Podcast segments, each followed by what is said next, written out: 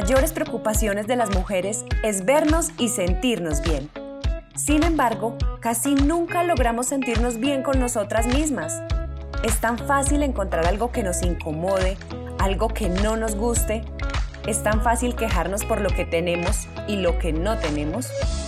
Soy Laura Cardona y he decidido crear este espacio único para ti, mujer, que eres imperfectamente perfecta donde te hablaré en ese idioma que solo entendemos las mujeres o que muchas veces ni nosotras entendemos. Tómate este espacio para ti, vuélvete tu propio reto, impúlsate a tu viaje de transformación interior para que lo veas reflejado en tu cuerpo y en tu vida. Quiero darte la bienvenida a este podcast, Mujer Imperfectamente Perfecta.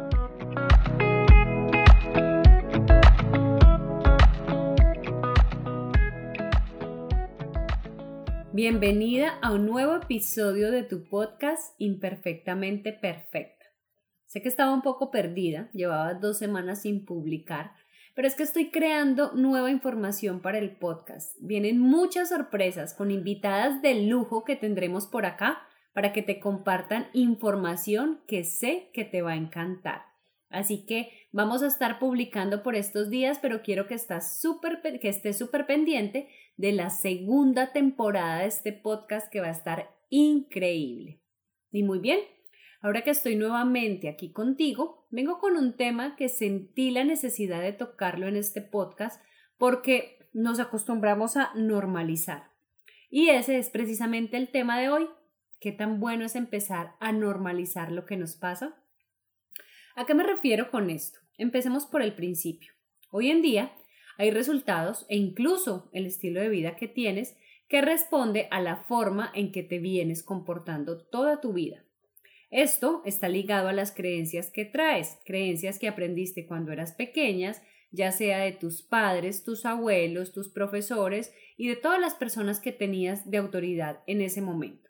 Una creencia es básicamente algo que tú das por hecho que es verdad y no necesariamente lo es, sino que tus papás te los dijeron o la persona de autoridad te lo dijeron en su momento y tú creciste convencida de que eso era así.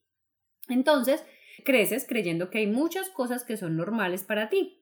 Y cuando piensas en cambiar tus resultados, no lo haces, no lo logras o tal vez ni siquiera lo intentas, solo porque para ti ya es normal vivir de cierta manera.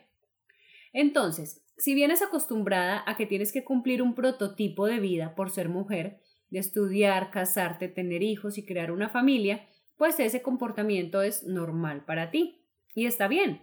Pero empieza a ser no tan chévere cuando por cumplir con el prototipo de la sociedad o lo que para ti es normal, se empiezan a dejar los sueños atrás. Entonces empiezas a querer cosas pero después sientes que no está bien pensar en eso, porque ya te sales de lo que dicen los demás, te sales del prototipo de mujer y empiezas a abandonar lo más importante que eres tú. Y es aquí donde entra el tema de normalizar. Es normal querer estudiar algo, pero ya es tarde para eso. Es normal querer cambiar de ciudad donde vives o querer cambiar de trabajo, pero ¿cómo lo voy a hacer yo a esta edad?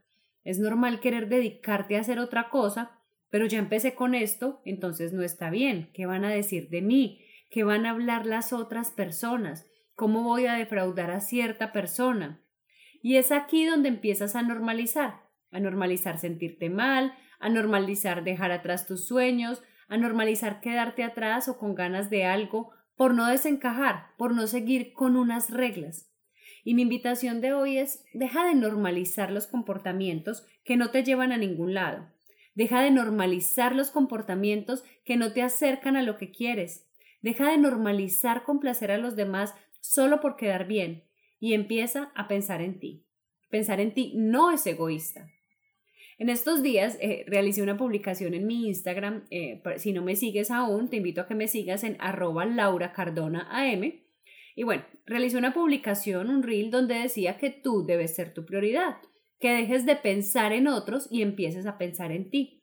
Y me llegaron unos mensajes de varias personas, una de ellas diciendo que pensar en otros es servir, que la vida no tiene gracia si pensamos en nosotros mismos.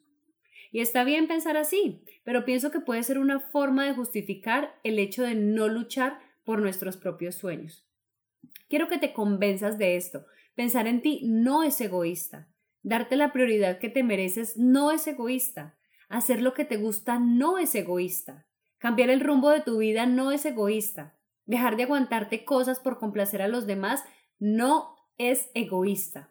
Ojo, no estoy diciendo que debemos ser ermitaños, que no debemos ser seres sociales, que no debemos ayudar a otros, no.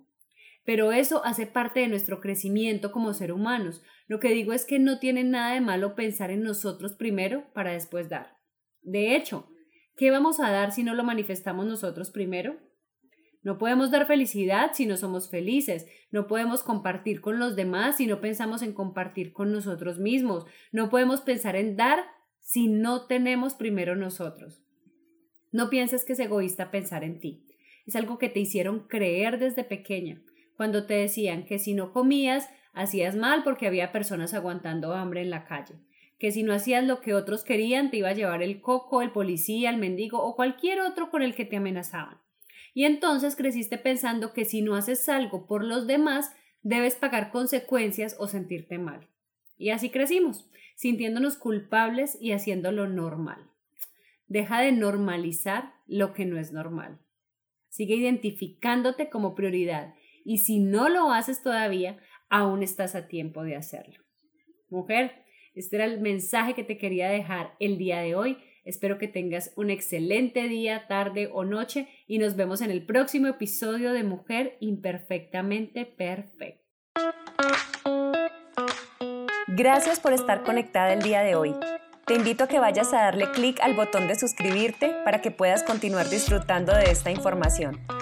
Y recuerda que entre mujeres siempre nos apoyamos, así que si tienes amigas o familiares a quienes esta información les pueda resultar valiosa, compárteles el nombre de este podcast.